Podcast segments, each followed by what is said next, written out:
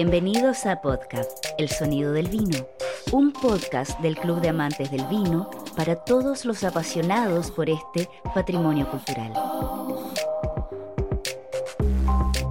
Este programa es elaborado por el equipo de contenidos de la CAF con los periodistas Ana María Barahona y Alejandro Jiménez.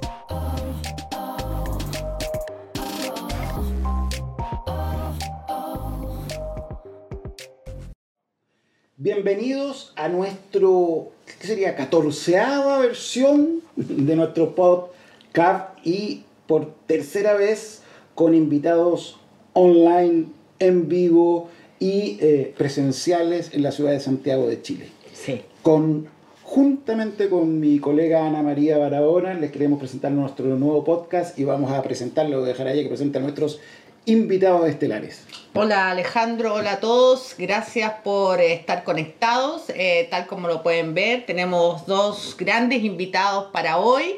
Eduardo Jordán, director técnico de Viña Miguel Torres. Eduardo, bienvenido. Muchas gracias Anita por la invitación.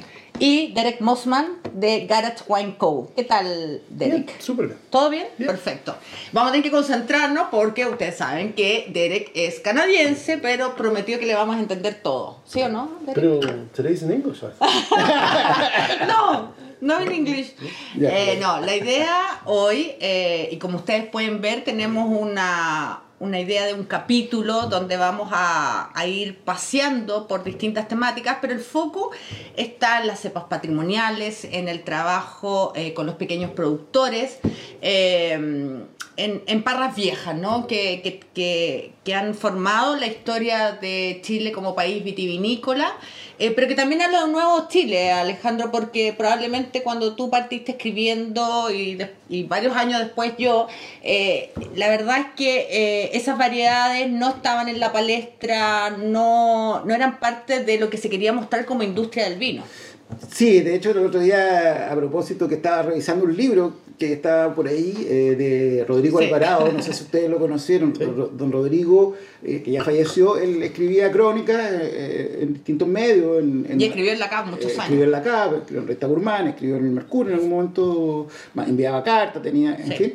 Él escribió una, un, un artículo a propósito de, de otra cosa y decía algo así como, y esos cepajes eh, de, de penúltima categoría. Claro, como un poco vulgares, ¿no? Claro, Entonces, vulgares, me imagino que, y lo, lo entretenido también de la, de la mirada, y también pensamos en ustedes, es que eh, tú, Eduardo, que ya llevas harto tiempo en Miguel Torres, pero antes de Martino ya llevas muchos años trabajando con estas variedades, con estos pequeños productores, y Derek, eh, junto a la Pilar, tu mujer, ¿no es cierto?, junto a Álvaro Peña, eh, y, Ernesto Miller le han dado forma a Wine gracias a, ese patrimonio, ¿no? Entonces me interesa, me interesa primero, justamente por lo que dice Alejandro, que nos cuenten un poco cómo fue eh, su llegada a, a esas variedades, a ese, a ese mundo que Chile lo tenía como escondido, ¿no? Era como verdaderamente como en el patio trasero de- del vino chileno. ¿Tú, Eduardo?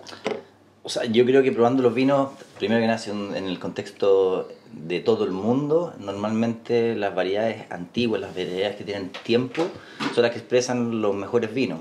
Y acá en Chile, en el fondo, nosotros nos, focalizamos quizás mucho en producir eh, del Valle Central y dejamos olvidado el patrimonio importante que teníamos, que eran estas viñas antiguas de productores que detrás tienen una tremenda historia eh, y que además la calidad es increíble. Pues entonces, para mí es un placer poder trabajar con productores pequeños que tienen historia, que nos han enseñado. Yo he aprendido mucho la cultura. De hecho, por ejemplo, hoy día uno cuando es joven lo que quiere es cambiar las cosas. Pero después te vais dando cuenta que en el fondo detrás de todos estos productores antiguos hay un conocimiento detrás y una historia que te permite aprender muy rápido. Así que cuando yo hoy día llego a un productor antiguo, lo primero que hago es mantener lo que hace, eh, aprender de eso y después pensar si hay algo que cambiar. Y ya no eres Pero joven. es- pues. Es que ya no soy tan joven, aunque, aunque lo quiera hacer, tal cual. Y en el caso tuyo, Derek, porque claro, también no, no solamente está la idea de cómo nace eh, eh, el proyecto de ustedes, eh, sino también tu mirada como extranjero, ¿no? ¿Te, te, te pareció un poco loco que nosotros lo tuviéramos así tan, tan escondido? Yo creo que para nosotros era una cosa más natural, por, no, no, no fue tanto una elección. Nosotros estuvimos feliz en trabajar un par de vinos en Maipo, Y al final... Partieron con Maipo. Y, de comer- y seguimos con Sí. un par de, de- de productos de, de- de proveedores de Maipo. Pero lo que pasó es que y- y se puso difícil seguir con la misma fruta. Porque fuimos muy chiquititos. Tú, tú compras 2.000 kilos, tú eres una molestia. Y tú también levanta el interés en la fruta de Alto Maipo, de Claro. más arriba, de vino más fresco. Entonces la empresa por razones obvias decide, ¿sabes que este año no vamos a vender? Encontramos a alguien más que vamos a vender mejor precio y más kilos. Entonces era como ya, ahora buscamos otro vino, otro, otro, um, otro Cabernet, otro Cabernet Franc. Entonces, por eso fuimos al sur un poco forzado. Era como pucha, entonces decimos, ya, entonces buscamos, ¿cómo se llama? Productores que son más chiquititos, más como nosotros, no hay problema de ego por medio, más- pero nunca imaginamos que iba a ser productores tan chiquititos. Tan chiquitito. Y la verdad, cuando yo fui la primera vez, yo fui, ¿Qué año? ah, uf, bueno, 2007, 2008, fui, fui varias veces, y fui una vez a un productor grande ahí, y hubiera sido muy fácil. Dio entre la, la hilera no sé cuánto, no sé cuánto, todos compraron ahí, vino con el sello de garantizado, y era como, mira, esto es mi celular, yo organizo el camión, y ustedes sí, nosotros trabajamos en, en Maipo en ese momento. Y yo salí con una sensación de, no, esto es lo mismo que tuvimos en Maipo, tenemos que buscar. Y era saliendo de ahí que crucé literalmente en un, pucha, con un viejo ahí, tenía su arrao ahí y probé de varios fudres. Y yo recuerdo cuando llegamos como a la cuarta fudre, él me dijo, esto, Luca más.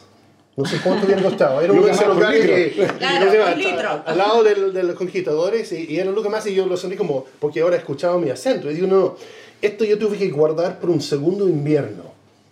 Y yo me quedé como haciendo vueltas. ¿Qué significa Y tú, significa? y tú Y- siempre hablas de los inviernos, me acuerdo y, de por la, en la supuesto, guarda. eso era el vino que tenía la cariñana, que no terminó Malolacte, que no estaba listo para venderlo el primer año. Entonces tenía dos inviernos. Y yo me quedé con una sensación, no, esto es, esto, Esto es. Y yo creo que ahí lo que pasó es que metió Álvaro y, y dijo, pucha, pero si tenemos estos para experimentar, ¿por qué vamos a mezclarlo?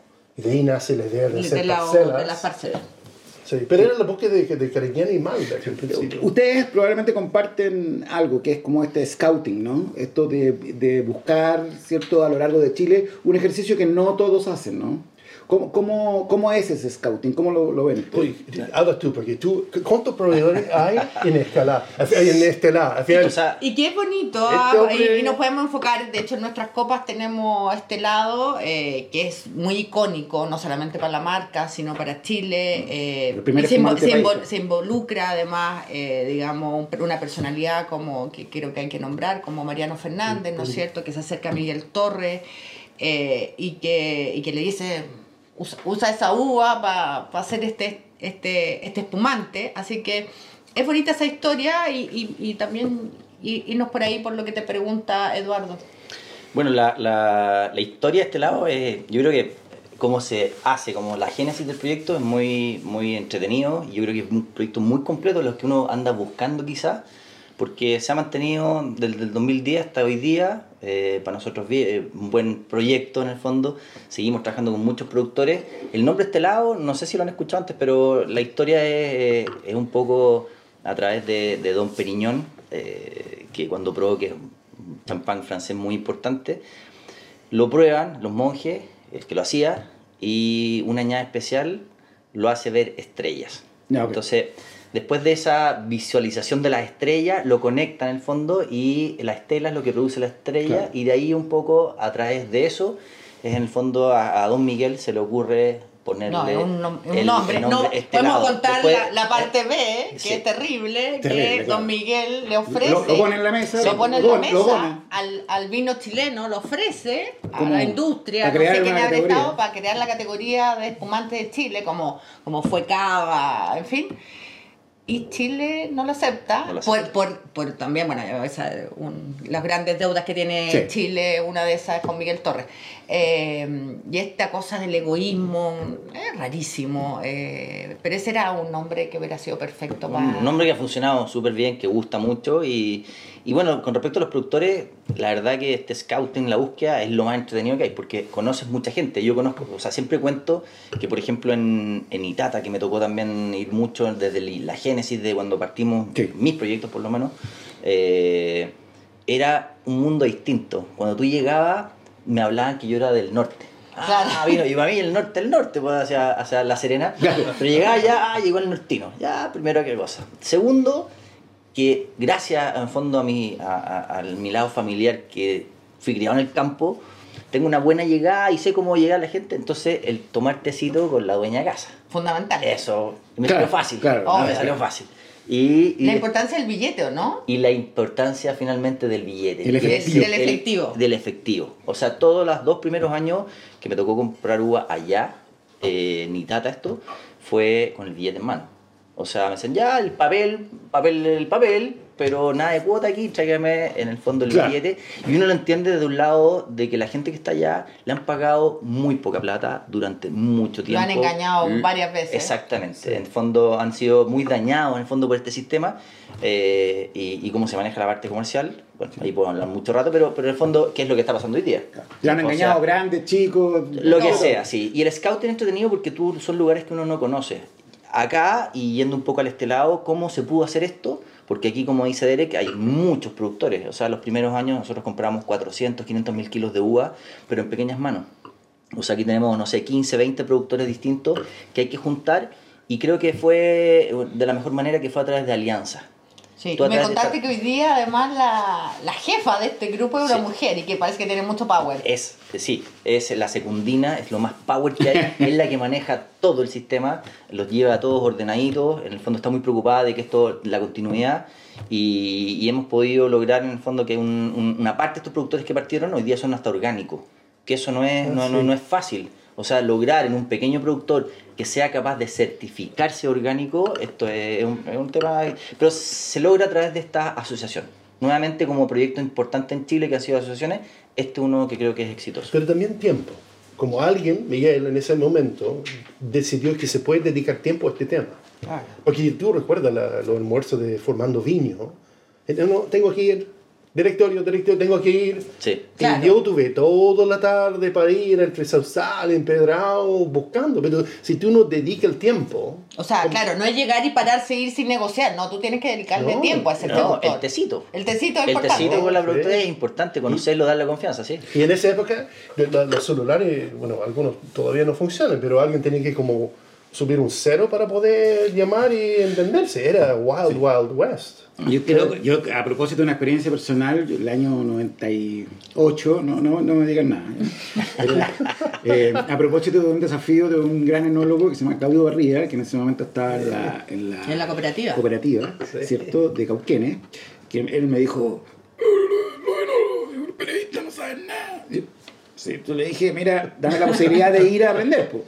Y llegué a, a la yo. Entonces él eh, me, me dijo, eh, no creyó que yo iba a ir, yo fui, eh, y me dijo, mira, en verano del 98, me dijo, te vas a dedicar a este proyecto. Y era eh, su proyecto de país orgánico que salió en botellas de Ah, 500 me cc. Primer vino orgánico. Sí, pero lamentablemente, bueno, él en ese momento tenía una visión, le puso misión, no le puso país. Claro.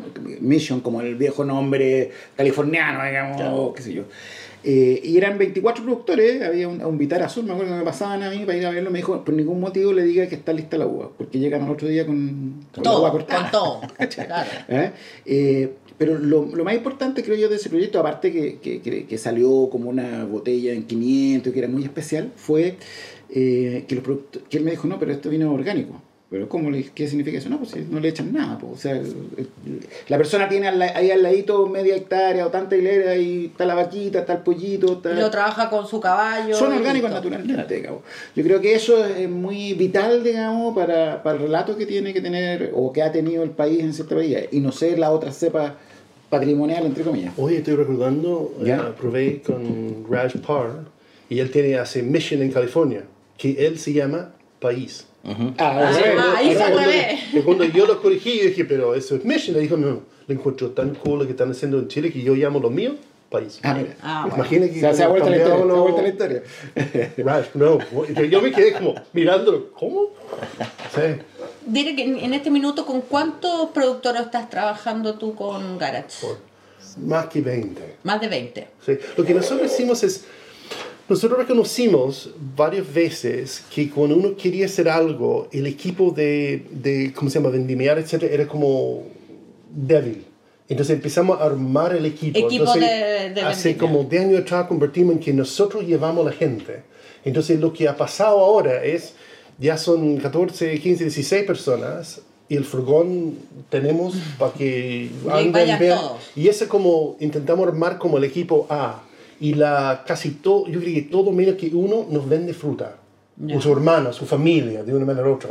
Entonces, más que, ¿cómo se llama?, ser bien pagado para trabajar bien, haciendo la selección en el campo, ellos también benefician porque estamos pagando precio en un buen, el país en un muy buen precio. O sea, tú llegas con ellos son parte de- tú llegas con tu equipo de vendimia a trabajar cada una de estas parcelas. Sí, y la gran mayoría, uno del equipo es Es parte del...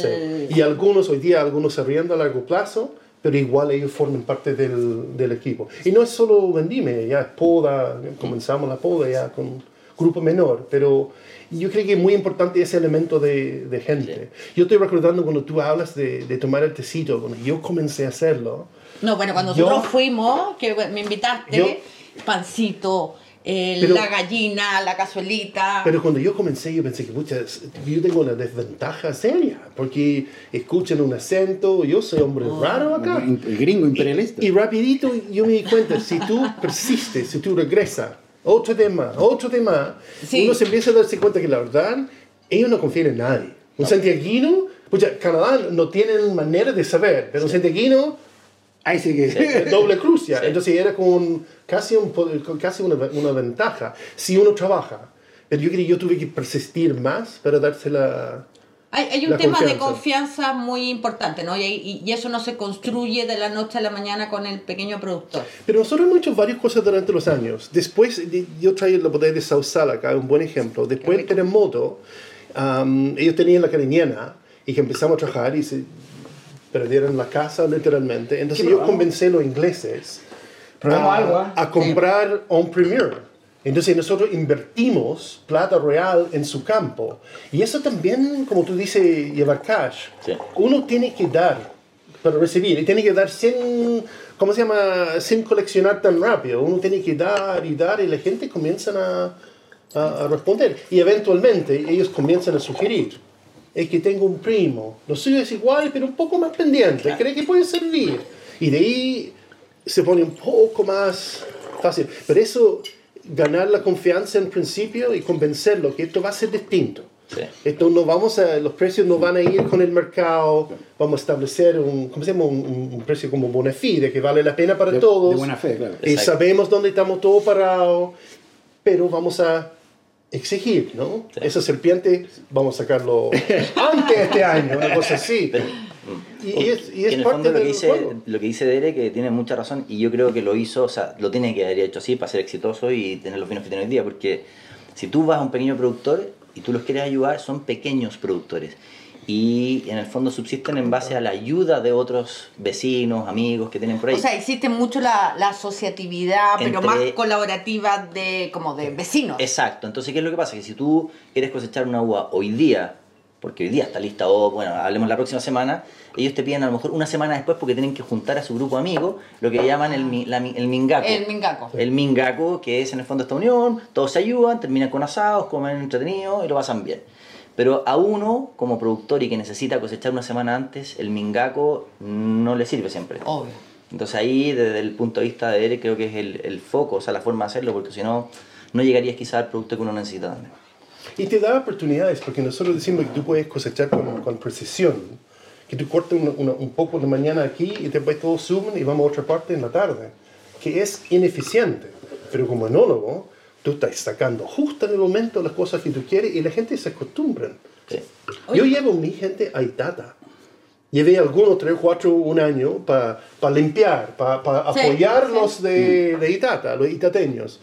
Y, pucha, hablaron entre ellos el año siguiente como, no, este año todos queremos ir. Entonces era, ¿cómo se dice? Y la mayoría de tu castellano. equipo son del Maule. Sí, no, son Sí, todos cerca de entre Sosal y Puico. Entonces, dos veces en el año, todo el grupo, furgón, camioneta llena de gente, vamos a Guariligüe y cosechamos por el día y paramos la misma sandwichería volviendo Una vez veamos un partido de La Roja, una de las primeras veces. Así con el teléfono. Y, no, no, en un bar. Ah, ah, No, como se debe, claro. Y, y realmente fue, es como parte de la camaradería que uno Que genera. funciona Sí. bajo estos proyectos. Oye, probamos eh, Estelado recién, que, que es un espumante de país, y, y ahora estamos probando de Derek eh, al Maule, que es un proyecto también bien interesante porque sigue que, que alguna es más, línea. que es más novel, pero Sí. yo me imagino que, que intenta emular de cierta forma Viño, Viño, ¿no? Sí, eh, muy enfocado, ¿no es cierto?, en el Maule país. Cuéntanos un poquito de eso para, para la gente que no lo conoce, Es Derek. como, como basar una experiencia del éxito de, de Viño, intentar hacer lo mismo porque podría tener un,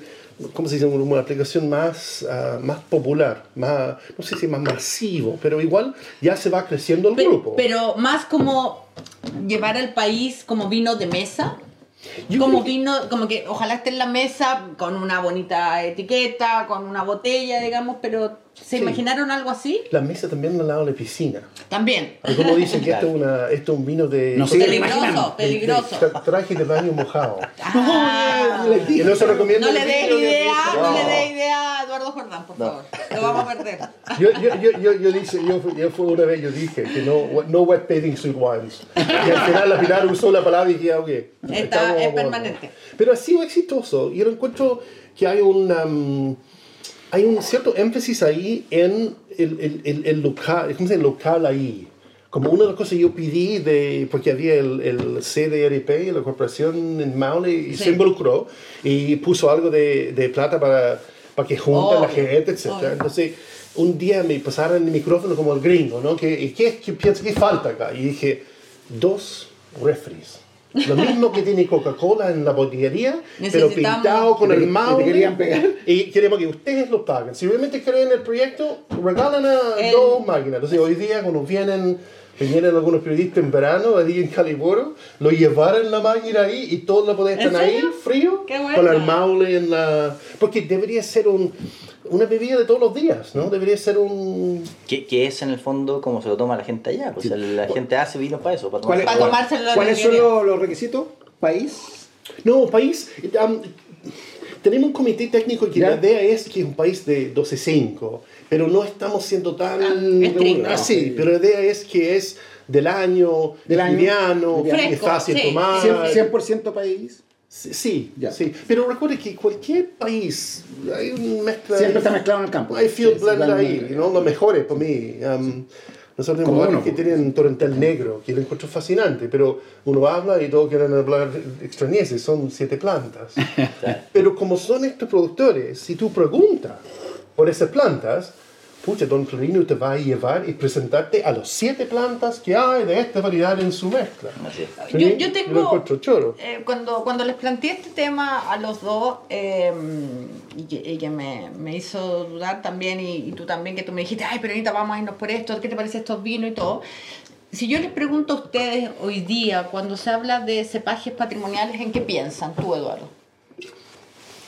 Y, y me gustaría que tocáramos el tema del patrimonio, que es un gran tema y que Chile siempre también le trata de, de esquivar. eh, O sea, se le, se le dio harta vuelta, sobre todo hace unos años atrás, tres o cuatro años atrás se habló mucho, al día de hoy también, pero menos quizás, esto es- salió hace tres, cuatro años atrás de las variedades patrimoniales. Sí. Yo creo que bueno, es un concepto patrimonial de, de- de que tenemos nosotros y que lo hemos dejado perdido durante años, que son la cultura que hay detrás, la vida que hay detrás, la historia que hay detrás. O sea, no es solamente la variedad patrimonial, sino que es el conjunto de cosas que lo hacen hacer algo especial.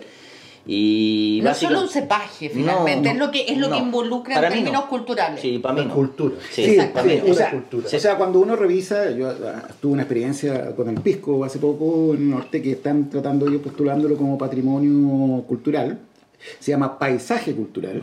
Uno piensa en la planta, digamos, pero en realidad no es eso. Lo, lo que la UNESCO hace es divide los patrimonios físicos, obviamente la escultura, la cosa, y tiene estos paisajes culturales que es donde ingresan los viñedos, pero no es el Exacto. viñedo, no es la planta. Es todo lo que involucra. Sí, desde, desde tu bodega hasta la gente, digamos, es Claro, cultural. por eso están lo- la- las parcelas de Borgoña, Borgoña, digamos, y por sí. eso están Sí, en Champán, Italia, champán. En fin. Pero igual es San interesante Emilión. la idea de patrimonio vivo. Sí. En el sentido de, Sí. no es una iglesia de piedra, no es un museo. No es algo que, está, que, no, que no se mueve, ¿no? Es- Es, es- algo que, que permanece y que evoluciona. Es una cosa que re- plantas respiran. Sí.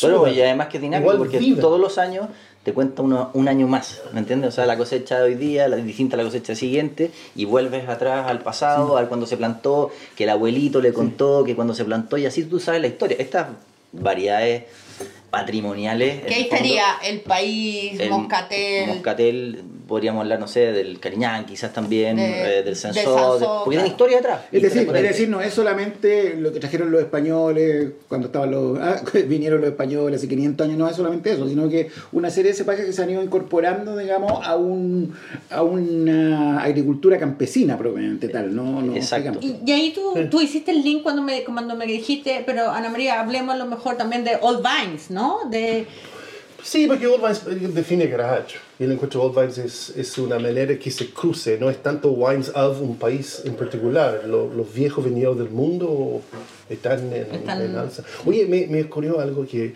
tuvimos a alguien visitando en Carigoro y su Caligorio es donde tú además eh, produces... Com- compartimos la compartir bodega. boca- Sí. sí. Entonces, sudafricano y él, um, él estaba insistiendo que el SAG de Sudáfrica, no sé cómo se llama, que ellos tenían con precisión todo registrado, el año que fue plantado. Y alguien ahí dijo, mira, no sabemos, pero tiró una fecha súper antigua. Y de repente alguien más viejo de la familia dijo, mire, lo que pasa es que hay un cuadro de yo no sé quién, que está colgado en el museo, el Museo Nacional, que es de esa sección del río. Y en ese cuadro, que saben cuándo fue pintado, está la viña Está la presente. viña, claro. Entonces la viña tiene más que, no sé si fue 1780 y no sé cuánto. Pero el sudafricano quedó como, Impactado. No, de hecho, Ok, ¿no? Como- y también empezaron, la- entonces comienza la conversa, entonces De empiezan a hecho- hablar de los testigos, ¿cómo se llama? De los testamentos. el- el testamento eso en el año no sé cuánto. Voy a sacar mi parte Ah, aboga- abogacil. Me parece. Entonces, uno de los grandes es que cuando tú revisas los artículos de la gente que se dedica un poquito a, hacer historiografía del vino, historia, qué sé yo, eh, uno de los grandes, grandes elementos es precisamente el archivo judicial cuando han habido conflictos o eh, si hay testamento, digamos, porque en Chile no es muy tradicional el claro, y testamento. ahí aparece Porque el claro, detalle. porque si hay testamento y él dejó un legado, puede decir, y además dejamos Dejé una parrita. Claro, tantas parras, tantas horas, Sí, pues, el número de plantas. el número de plantas, eh, fija, y eso se, y sobre todo cuando había conflictos, juicios de conflicto, entonces está detallado, ¿te fijas? Entonces es una fuente interesante, yo creo que ahí proviene mucho de la, cuando la gente dice, oye, que este gallo tenía tantas arrobas de uva para hacer pisco, viene de, de, esos archivos.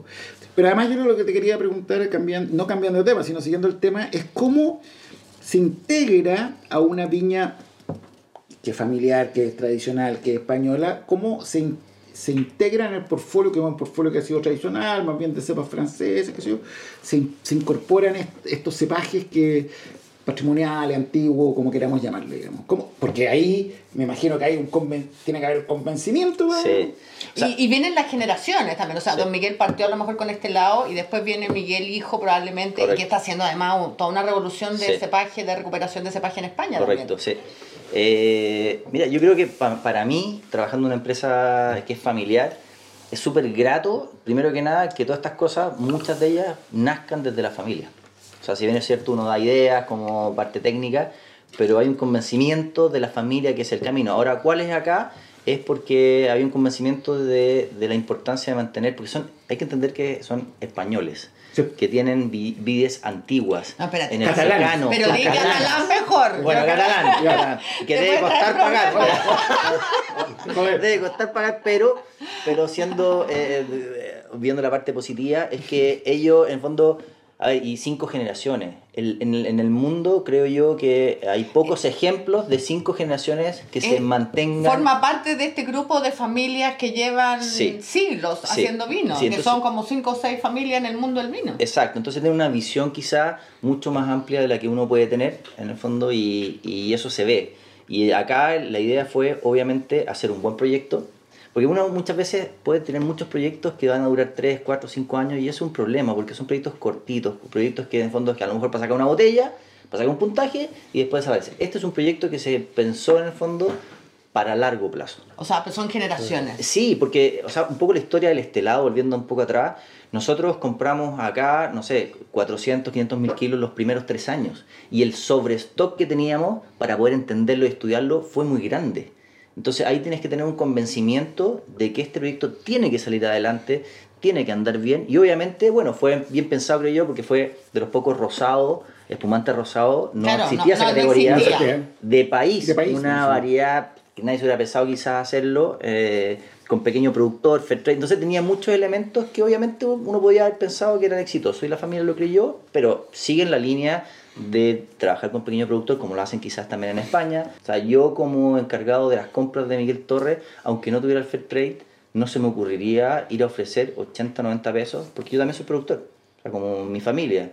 Y si tengo un costo de ir a cosechar la uva que sale No se 60, pa- no se 60 paga. pesos, No, no se paga nada. o sea, 60 pesos me sale ¿Te, te- cosecharlo. te pasa eso, Derek, también a ti? Nosotros siempre hemos respetado un precio más alto, que se hace posible que la gente lo, lo hace en la pega, ¿no? Se hace por caballo, se, se, se- se hace la pega bien. A mí no me, a mí no me interesa bajar. Pero Garage comienza pucha, Arriba. sobre 20 dólares por un país, porque al final 19.95 eh, es una categoría que lo que sea, pero tiene que ser muy masivo para com- competir. Um, ahí no, nosotros no, no nos interesa. Al final es una cosa más. Porque es digno, la persona merece. Sí, es, es un tema, es un tema complejo eso, porque cuando uno habla también de dignidad o de eh, el otro día a propósito de Pero, voy- pero, pero sí. más que dignidad, es buen negocio. La gente empieza Sí, a decir, sí. ay, yo quiero ser el Patagonia, no sé qué. No, queremos hacer buen negocio, que por mí es y que, y largo que haya un- un- una, una relación de confianza y eso significa, oye, pues te pagamos esto y, y, Y- y cúmpleme que- el y- nivel de calidad de mi Y que el hijo o la, la hija de la familia vea con muchos años de anticipación que eso vale la pena seguir. Porque uno de, las, uno de los desafíos de estos años es qué pasa con la siguiente generación. Los viejos muy fotogénicos, Sí. fantásticos, personas, una vía de, ¿cómo se llama? de, de cuentos para contar, pero sus días son, y nosotros empezamos a arrendar ciertas propiedades porque el viejo no puede seguir haciendo. Ya. Quiere participar, pero quiere que alguien más está planificando, claro. más mano de poda, y él sale los días después de las nueve, los días que sale sol, y No. al final es una mano más. No, lo que, yo, lo que yo quería decir con el tema de la dignidad y que creo que es un gran problema, eh, y es que eh, es la mirada que, que, que tienen otros actores y que, y que complica. Esto te, te lo pongo de esta manera, voy a hacer un poco de spoiler porque este lunes entrevisté a um, Alfonso Undurraga que acaba de asumir como nuevo presidente de Wines of Chile. Entonces lo llevé un poco al tema, eh, le recordé una frase del expresidente Aurelio Montes, eh, que eh, se hizo famoso por decir eh, hay que mostrar lo entretenido para vender Oh. lo importante. Y yo le dije, eh, se con cierta se con el esperanza, con cierta, con cierta esperanza a ver qué mira, y me dice, le encuentro toda la razón a Aurelio, porque finalmente para, porque yo también lo llevé un poco al tema de, de los incendios y de que no había, no hubo una voz oficial aparte de lamentar el tema eh, y no se va a hacer nada finalmente. Y, y es esa la mirada, básicamente. Entonces, Alfonso me decía, ¿sabes, Anita, lo que, lo, que, lo que creo que nos pasa, y hablando desde una mirada muy de industria, es que eh, el sur no, no- el sur, tal como tú hablabas del norte, el sur nos parece a muchos muy lejano La frontera. es como otro mundo, mientras a lo mejor los forestales han trabajado con ellos, han instalado ahí, han puesto escuela, va, no, no sé, el puente o, o les Sí. dan trabajo. La industria del vino está súper focalizada como de Colchagua al centro y es ahí donde ha enfocado su esfuerzo. Es súper complejo trabajar eh, así, ¿o no? A ver, dinos, tí- tírate, Derek, ¿qué opinas de todo lo No, que... pero espérate, espérate. Dos, dos. El win, yo entendí win to win, o sea, cómo lo hacemos para que todos ganemos. Y, y, lo que hablamos antes, ¿no? La- lo que pasa en Chile, que es nuestra teoría del escarabajo dentro del balde, ¿no? Que, que, pasa mucho eso, ¿no? Yo creo que hay un problema que tenemos es que mucha gente trabaja como muy dentro de su zona de confort.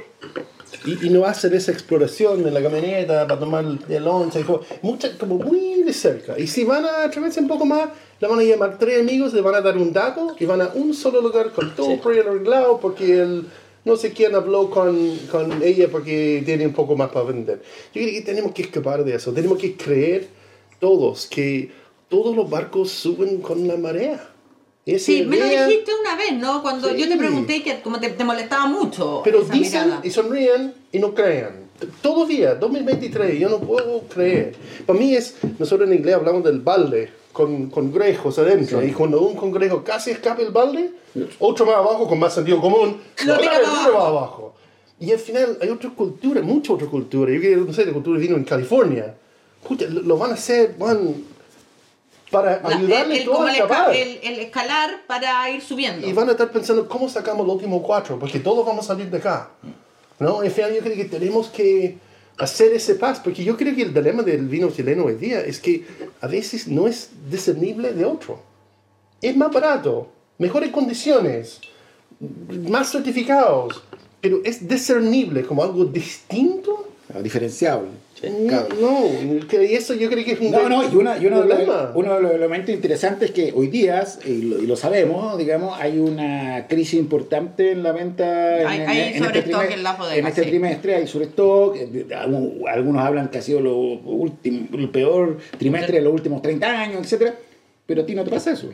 Yo, yo, yo, no. Pero yo creo que, yo, yo creo que si, si, si preguntamos y sacamos títulos, lo interesante sí está mucho mejor que lo importante. Que lo importante. Entonces, de repente, un poco más interés en lo interesante, agrandar lo interesante hubiera sido una buena estrategia. ¿Qué, ¿Qué pensás tú de eso? O sea, yo lo que pienso es que muchas de las viñas, estos son tendencias de ahí a abajo, lo que pasa hoy día. Hoy día está difícil la parte comercial vender, pero vamos a salir. La mayoría va a salir afuera. Y va a salir a raíz de haber pagado muchos de ellos, la empresa más grande sobre todo, 80, 90 pesos por una uva que en el fondo tiene mucho cariño, historia nueva, cultura detrás. ¿Y quién va a ser el perju- el perjudicado? Es el pequeño productor, que hay muchos que ya tuvieron que hoy día este año cortar. Tuvieron que arrancar. Arrancar, arrancar. Yo conozco proyectos que están arrancando porque en el fondo nos da, nos da, y claro, esa uva comprada 80 90 pesos te va a ayudar a salir a que los estados financieros del dos años después sean extraordinarios. No, Entonces, y después, es después- tema. claro, y después te dicen, oye, no, es que las forestales, no sé qué, y al, y al final el gallo, claro, Sí. busca un mejor negocio, Sí. independientemente que sea forestal u otro, digamos. Sí. Busca un negocio y, y tiene que arrancar. Y arranca lo que nosotros estamos hablando de un patrimonio, todo eso, es muy difícil de cuidar, ¿no? Es como esas casas abandonadas en, no sé, cuando en Avenida Mata, no sé, una cosa así, cuando, o, o- o ocu- ocupadas, no sé. Claro. ¿Qué- qué- ¿Cómo vas a cuidar el patrimonio si, si no somos no somos capaces de articularnos para cuidarlo? Sí. Y eso significa pagar tal vez un poco más, en fin, no, no es un Excel como siempre decimos nomás. Sí, pero también, o sea, además de, la- de lo que es pagar, lo que es el, el- o sea, uno como enólogo, yo lo que siento yo, que no puedo, o sea, si yo veo a Derek, y veo su Instagram, veo que está permanentemente en el campo, que está atrás del caballo, Sí. no sé si manejándolo, tendría que verlo, Claro. pero, pero que está No, ahí. como él siempre ¿Ah? dice, el weón de la camioneta. deja- ¿Sigue siendo el weón de la camioneta o ya no? Sí, no. Sí, Pero- sí. pero la, la camioneta está, está mejorada. ¿no? Está mejorada la La camioneta. camioneta ya llegue. con el- Más, más que Sí. el La camioneta, la camioneta está afuera, era- Sí. la camioneta está afuera, tiene un saco de carbón y un zapallo. Y un zapallo, Yo, me yo estoy la preocupado porque se lo puedan robar. Yo estoy preocupado. Yo no lo pensé, dije antes de Derek, sí, me pasó lo mismo, de todas maneras. Pero, pero más allá que eso, que eh, siento que a nosotros, eh, que estamos atrás del vino, es conocer el lugar. O sea, si tú quieres vender un vino que sea, o hacer un vino más que nada, eh, de, producido de un área y quieres mostrar esta área, tienes que, lo que tú dijiste, el scouting para mí es increíble. O sea, tiene que ser muy importante. Por ejemplo, en Itata, a mí me tocó pasear, ir a comer por todas las caletas que están cerca. Ahí me di cuenta y aprendí lo que es un moscatel que en su momento no tenía idea lo que era un moscatel de Alejandría. Me di cuenta que probando, no sé, el típico vino que está en el estante guardado en, Sí. el- en, el- en el- en estas caletas arriba, guardado, lleno de polvo, le decía, me la vendería, pero está, Pero esa pásemela, le pago lo que, lo que usted quiera.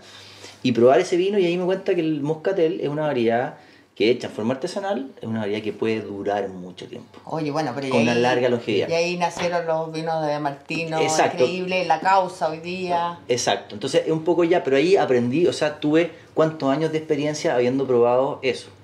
Y, y lo, lo mismo, ir a, a- a los lugares donde se come. En el fondo, claro, a lo mejor hay algunos de ellos que son con la mosca dando vueltas, pero, pero, pero hay que probarlo. Hay que probarlo. Eduardo, y, y en, y en ese, con- y en ese contexto, este vino que estamos probando, Sí. Millapoa, que de- que- que viene Bio contigo. Viene Sí, contigo. sí, Millapoa para mí es un- algo especial porque desde la llegada mía a Miguel Torres es un proyecto de un, de un lugar eh, muy especial ahí en Nacimiento, en Biobío, eh, en, la, en la zona chiquitita, en el área de Millapoa, eh, que me tocó justo estar en la decisión si comprar o no eh, un campo que era el último campo que estaba comprando Miguel Torres allá. Eh, son 50 hectáreas en total, pero de esas 50 hectáreas lo que me convenció fueron 4 hectáreas de país de más de 150 años. ¿Y cómo llegar a 150 años? Es más de, porque el viejito que estaba ahí encargado y el dueño en el fondo en su momento, eh, decía que su padre ya estaba Ya vivo cuando en el fondo, entonces Claro. sacando la relación, más de 150 años.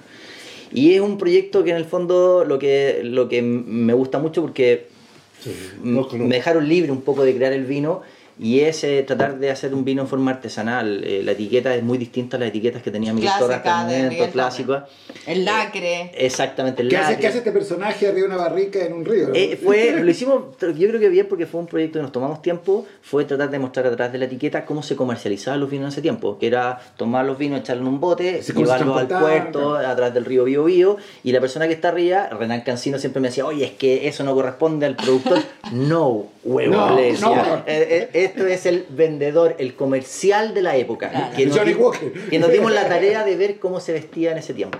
Ah, mira, hay todo un trabajo. Hay todo un trabajo detrás y está hecho, que es lo importante, en forma artesanal. Y me encanta que diga el lugar, ¿no? Estamos hablando de Millapoa Sí. y, que, y yo creo que ese también es un gran trabajo de las cepas patrimoniales, ¿no? Es poner, poner en valor probablemente lugares y Sí. dejar de hablar de valles centrales o esta cosa Sí. pésima, la entrecordillera o Sí, no sé. sí. Eh, Y, y mucho están sobre la cordillera de la costa. Sí, Hablamos mucho. de la costa como ya por cercanía al mar. Sudamérica tiene dos cordilleras. Exacto. La primera, y lo más lento para enfriar, Exacto. donde están todos los suelos de los vinos finos del viejo mundo, están en la cordillera de la costa. Sí. Yo, yo he dicho, yo, yo he dicho viajando recién, que pucha, dividimos una de las cordilleras con argentinos. Ellos llegaron con el mejor lado. Pero nosotros tenemos otra cadena más que el mejor de las dos cadenas. Y la gente como se miren y se ríen. Pero no celebramos eso. Sí. Ese es como el secano interior, ¿no? La, la sombra de lluvia Exacto. de esa cordillera de la costa. Pero no sé, Pedro habla de eso, Leo habla de eso, pero muy pocos. Y, y pucha, lo- las orejas en el mundo se suben. Yo me iba a adelantar, ¿ah? voy a hacer un test. Está bien, está bien, está bien. ¿Ah? Esto, este campo empezamos a podar el otro día. Ya. Y tuve que, esto como, como son la gente, ¿no? Como, Esto dice empedrado. Tuvimos que Ah. cambiar planes. Tuvimos el equipo que y esto no va a funcionar, tenemos que cambiar y mañana mismo vamos con el equipo para podar Don Nivaldo. Entonces llamé a Don Nivaldo y dijo, "Ah, gracias a Dios, y pensé que, que estamos perdiendo la luna menguante. Ah, Y yo recuerdo la luna menguante cuando llegué Casi así hace años atrás. Y es, Es. Pero, pero ellos, si tú preguntas a ellos, no saben que te, tú hablas No, con esa palabra biodinámico. claro. Austriaco, ¿qué ¿quién tiene que ver? Sí. Claro. Pero encuentro hay una cultura de cuando tú podas y cosas así que tiene que ver con lo que sale en el De vino. hecho, de hecho es joven, nosotros creo. solamente deberíamos Este catar, es- deberíamos catar en, 20. en fruto o en flor, ¿cierto? Anita? Lot siento que. Claro. Ca- Catemos en flor. Fruto o flor. Claro, lo que pasa es que el otro día estuvimos en Oxford, entonces estábamos con el calendario biodinámico, Ah. así que mm, para cortarse el pelo, para tomar decisiones Yo yo amorosas, hay miles de Sí, decisiones sí, que uno yo- puede tomar. Estoy muy permeado por esta Ok. situación. Oye, estos dos últimos dos vinos son súper distintos. Sí. Um, buscan otra cosa, pero para mí la- el raspón versus la madera, Está, en predomina. los dos está súper claro que, que estamos buscando como si un tanino más fino basado en intención. Y con tensión, ¿no? Sí. En lugar de y vibrante. ¿no? Sí. Yo creo que es muy interesante como los últimos dos vinos. No, y que, bueno, muy rico, aunque son ¿no? muy diferentes. Eh, Ah. no, Esto no, no vino- hemos comentado, ¿no? Pero eh, Millapoa es muy, Muy, país, sí. tiene esa cosa como terrosa, Algo orgánica. Sí, eh, tiene, pero un tanino cuidado, porque hay mucha gente que le tiene miedo al país también. ¿no? La- el consumidor yo creo que ha ido que ha ido aprendiendo de a poco y nosotros tenemos que seguir en esta suerte de evangelización. No sé si, si les gusta ese nombre, pero bueno, la formación que tenemos católica. Pero yo, yo quería justo decir que el estilo de hacer vino se, se- se aprendió en estos, Sí. en parte de los Sí, viejos, sí. y ya se aplica Con otra- más... Exacto. supuesto. Sí. Sí, en punto- manejando ciertos puntos importantes. Y en eso, y en eso para ustedes, ¿qué tiene que ver? Como con limpieza en bodega, trabajo en fechas de cosecha, eh, el, el Lo- tema lo- de los, lo- los de tanques, los la tanques, forma, todo. la limpieza de los, pa- De la- los pies. de las patas. Sí, pues. Sí. No es menor, no es menor.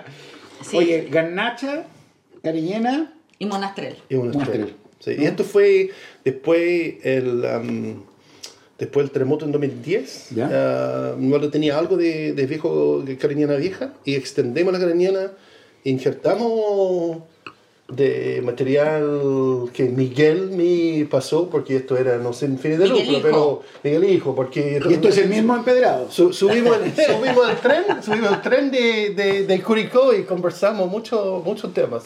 Y el monasterio, no sé, no recuerdo, pero la idea era hacer como un, un field blend, una mezcla de campos de ese campo y, y ha sido muy, muy exitoso. Y pucha, Nivaldo es, ah, pucha, según algunos, es un- un rockstar. Igual tiene todo lo suyo como muy honesto, muy transparente, entonces al final es muy fotogénico. O sea, y a él le gusta. Oye, para ir cerrando un poco el, el programa, eh, dentro de la gente que está trabajando con, con, con cepas patrimoniales, con, con parras viejas, eh, ¿qué les gustan a ustedes? ¿Qué, qué te gusta beber o, o- o a qué productor te, te parece interesante en Chile?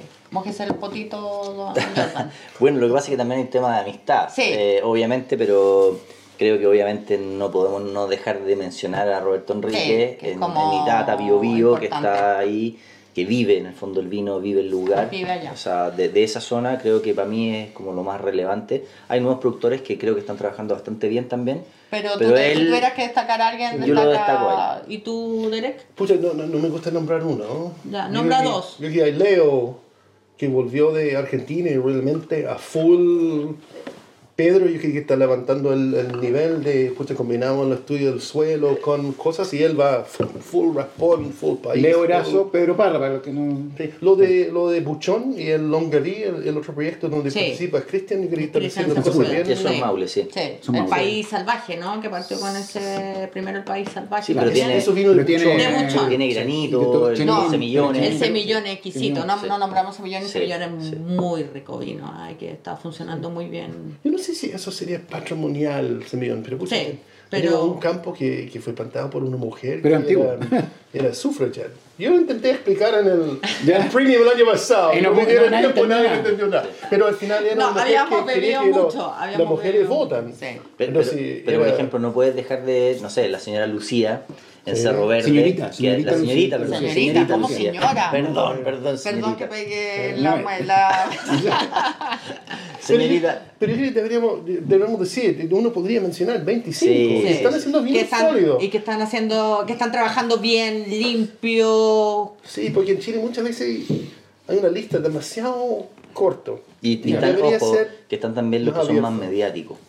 Pero por eso es que es importante ir allá y darles vuelta porque hemos nombrado a muchos de los mediáticos. Por eso quise hablar de la señorita Lucía, porque no es la mediática, pero es de las reconocidas de su grupo interno, que siempre ha trabajado una muy buena calidad. Yo Bueno, lo- hace muchos años, claro. y voy para allá, llevo a gente, no sé, periodistas interesados en el vino, pasamos a dar una vuelta porque es un buen ejemplo. Hace. Sánchez, que también hacía Sí. algo. Bueno, hay varios productores ahí que yo los visito hace años, digamos. Entonces, no todos se mantienen, pero los que se mantienen creo que. No, y- Sí, hay harta gente trabajando de manera seria y sólida. Yo creo que Sí. eso eh, eh, habla muy bien de esto que es tan entretenido del vino chileno. El, el mismo, el- el mismo Caliboro era un proyecto Sí, portas que han hecho en Chile con un italiano y hoy día el que hoy día cambió es- radicalmente. Absolutamente. Javier lo lleve en el buque en otro, otra dirección. O sea, y para terminar, para mí, eh, eh, no puedes ir al Maule, por ejemplo, si no te llevan un buen dato de pipeño.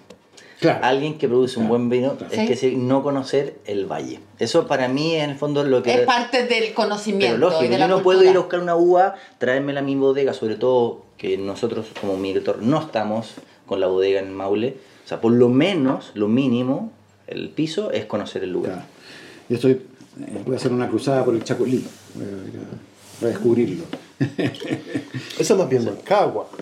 Sí. que eso- Sí, es más como sexta Sí, región, ¿no? pero, hay que, pero creo que, Suelo. claro, creo que el scouting, que, que tal Es vez ha sido, importante. ha sido Sí. como la- una línea conductora en este programa, es vital porque eh, tanto para los periodistas, ¿cierto? como para los productores, como para los enólogos, en fin, eh, buscar eh, ir a ver cierto face to face es algo vital. O sea, eh, nosotros eh, probamos todo el año a ciega vino y es complejo, ¿cierto? Y probablemente muchas veces conocemos las historias después de esos vinos. Yo creo que si fuéramos influenciados por la historia, cambiaríamos nuestro puntaje. No, no es el foco de nuestra guía, ¿no? Pero creo que como periodista, por ejemplo, ir y cuando yo voy al Chavo Acosta, siempre descubro algo nuevo. Siempre creo que lo sé, pero, pero no. No, y, y es un permanente aprendizaje. Imagínate que cerramos este, esta grabación y vamos a ir a probar el país de Colchagua, digamos, Claro. que de hecho no está reconocido dentro de la legislación. No, no, no, porque, porque claro, porque Exacto, el país... entonces... Pero se cae en el interior. Sí, pues. Y está cubierto. Sí. Pero no Pero puedes no poner en la etiqueta país. Si yo tengo una duda con Como, él, como Colchagua, Maule tampoco. No. Tiene que decir. Ese Secano anterior. interior, Del- Cauquenes. Tiene que tener apellido. Sí. Exacto, Sí, es el tema. Sí, sí, es San Pedro de Alcántara. güey. Claro. claro. Y lo En que, este caso. donde hicieron el cambio es con el Sonso en Itata, cambiaron para que puede ser Sonso de Itata. Pero nosotros, ¿cómo se llama? Cercano interior, Coelemo. Coelemo. Claro. Porque para nosotros eso es, así fue durante años. Así que bueno, vamos en un permanente aprendizaje. Les agradecemos profundamente esta conversación. Podríamos haber conversado muchísimo más.